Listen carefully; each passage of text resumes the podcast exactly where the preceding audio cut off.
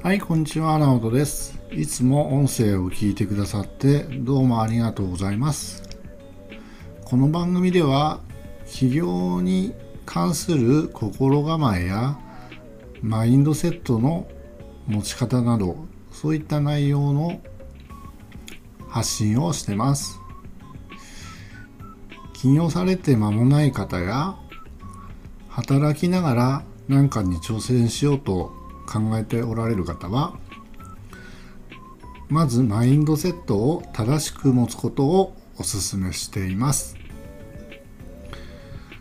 3ヶ月から半年ほどはこういったマインドセットを整える放送を聞いてしっかりと自分の身につけて行動を変えていきましょう。はいそれでは始めていきます。今日はポッドキャストを始めてみようという内容でお話しします。まあこのポッドキャストを聞いておられる方だと思うんで まあ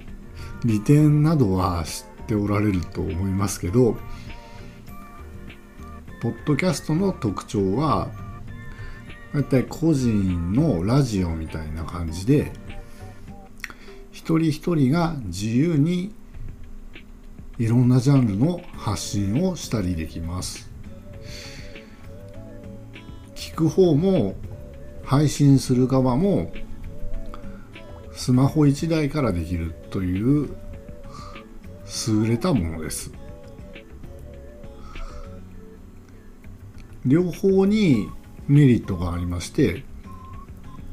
聞く側も今スマホはすごく普及しているので Bluetooth イヤホンなどでながら聞きしながらどこででも聞けますし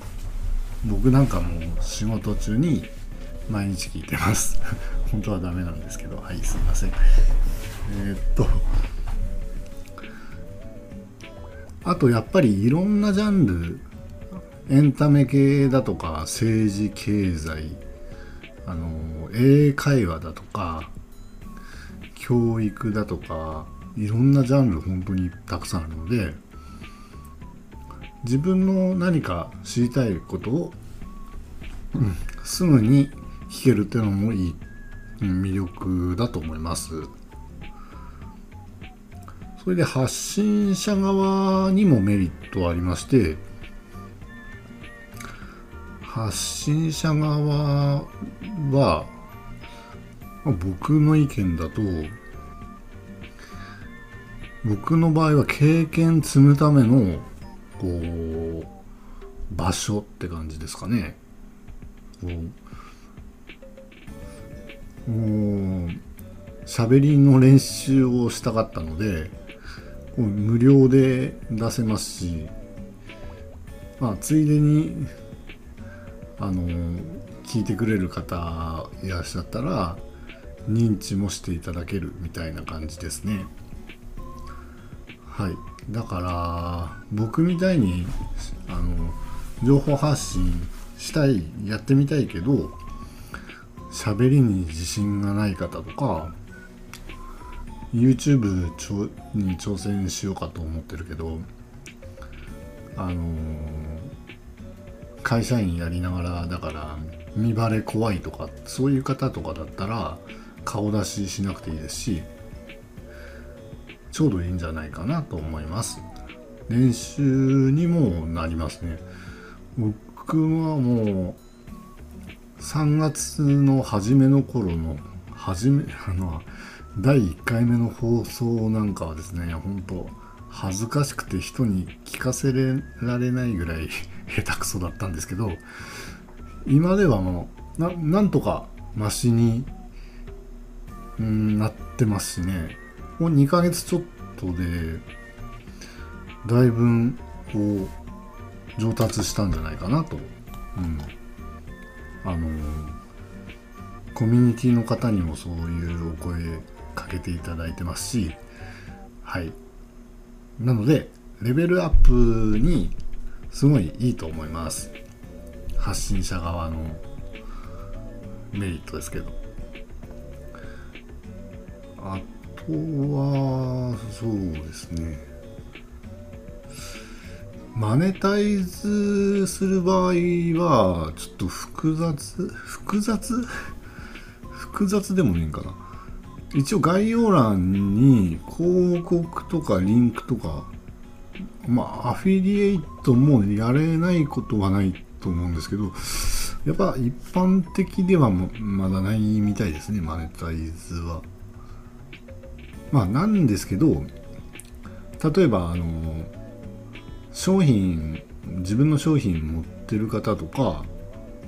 そういう方だとなんか箔箔がつくじゃないですかね。僕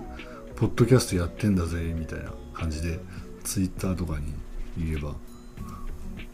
おすげえじゃねえかみたいななりませんかね。ななると思うんですけど。そういうメリットもありますしうーんあと聞いてくださる方はその自分の発信内容にあの興味ある方しか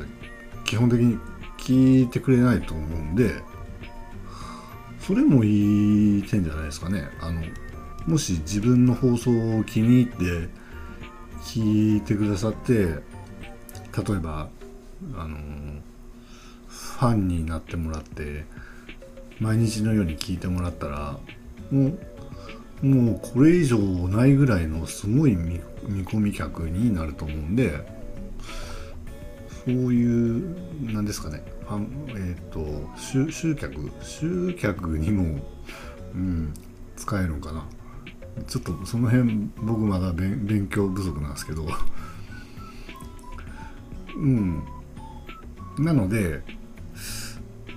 いいんじゃないですかね。あの金かかんないですからね。それがいいですよね。だから